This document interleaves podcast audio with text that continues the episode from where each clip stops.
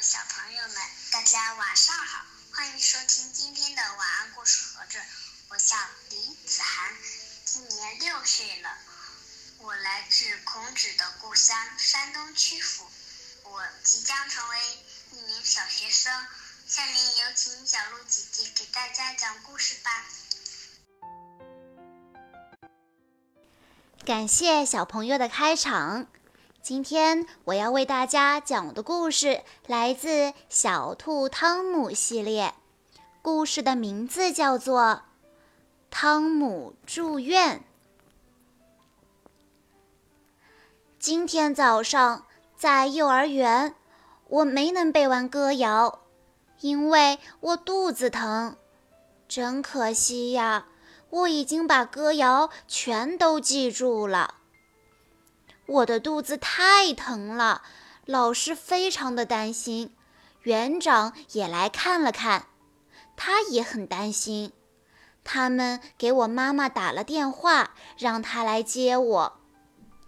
妈妈把我接回家，我感觉肚子还是很疼。爸爸妈妈决定送我去医院。我和爸爸一起挑选我想要带到医院的东西。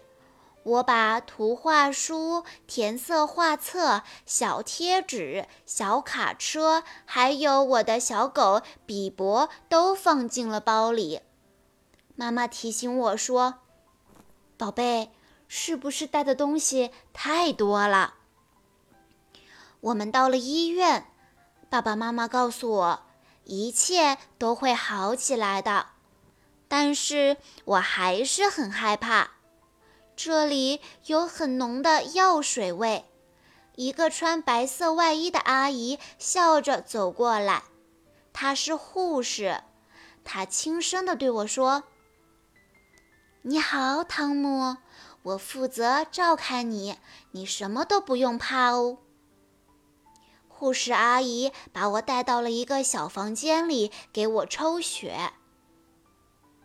如果你不动，就不会感到疼，知道吗？我讨厌打针，但是我下决心要勇敢。我转过头，等了一小会儿，嘿，一眨眼的功夫，血就抽完了。阿姨给了我一块糖奖励我。后来，妈妈又带我去看医生。检查完以后，医生对我说。一切都很好，我心里纳闷了。我一切都很好，那我来医院干什么呀？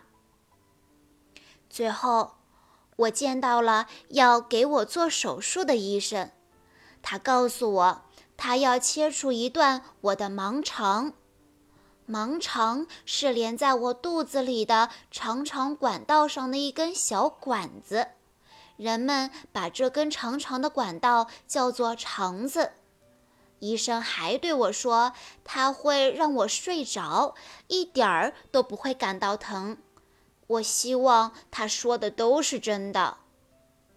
这时又来了一位护士阿姨，她带我去病房。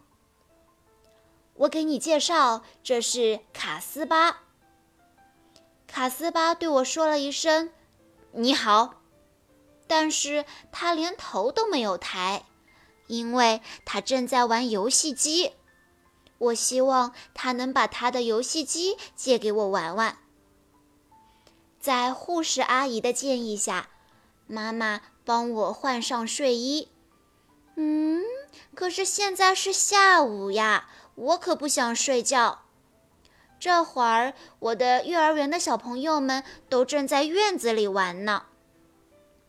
后来我和卡斯巴聊天，他告诉我他得了非常重的病，得在医院里住很长时间。我想，看来我还是挺幸运的，因为我得的是阑尾炎，这可是一点儿也不严重的病。天黑了，躺在医院的床上，我有点害怕。还好妈妈在这儿，她一边抓着我的手，一边给我读故事。我特别喜欢这样入睡，我感觉很安心。第二天，护士阿姨一早就把我叫醒了，让我吃药。我向她要早餐，可她告诉我，我们要先去手术室，回来再吃饭。我躺在一个带轮子的床上，穿过长长的走廊，我有种奇怪的感觉，我好像不再害怕了，我甚至觉得有点头晕。医生对我说：“这是麻醉药的作用。”在手术室里，我感觉好像进入了一个飞碟，每个人脸上都戴着同样的口罩，头上戴着同样颜色的帽子，这太奇怪了。当我再次睁开眼睛的时候，我已经回到了病房，看见了爸爸妈妈，他们正看着我。手术已经做完了，我真想跟他们说说话，但是我更想睡觉。不知道过了多久，我被疼醒了。爸爸轻轻地抚摸着我的脸。卡斯巴跟我说过，手术后会有种很奇怪的感觉。他说的对，一点儿都没错。慢慢的，我可以吃点东西了，感觉也好多了。麻烦的是，因为刀口还没有愈合，我不能笑。可是卡斯巴老是逗我笑。又过了几天，护士阿姨扶我起来，让我在走廊里走几步，可伤口还是有点疼。我觉得我就像个老爷爷。走得很慢很慢。下午，我和卡斯巴一起来到了儿童游戏室。我不能跟他玩卖东西的游戏，因为我的刀口还是有点疼。但是我可以和梅拉尼、玛丽一起画画、涂颜色。医生说，再过几天我就可以像以前一样活动了，这太让我兴奋了。看我多勇敢！在医院里，我还交了好多的新朋友呢。今天我要出院了，我真是太高兴了。看到卡斯巴伤心的样子，我又有点舍不得走了。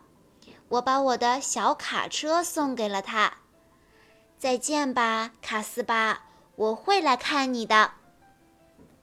小朋友们，故事里。汤姆送给卡斯巴什么礼物呢？A. 小卡车，B. 小汽车。赶快留言告诉我你心中的答案吧。几乎所有的小朋友都害怕去医院，害怕打疫苗。小汤姆生病了，他需要做手术。这在小朋友看来是件很大、很恐怖的事情。这个故事呢，就用娓娓道来的方法讲述了以上所说的全过程。小朋友们听了之后会觉得：“哦，原来去医院不可怕，原来做手术也不可怕，更何况是打疫苗呢？”所以以后，如果我们要去医院打疫苗的话，每个小朋友都可以表现出他们勇敢的一面了。埋什么种子就发什么芽，那么埋下这颗坚强与勇敢的种子，发出来的芽就是勇敢不怯懦。好啦，小朋友们，今天的故事到这里就结束了。感谢大家的收听，我们下一期再见吧。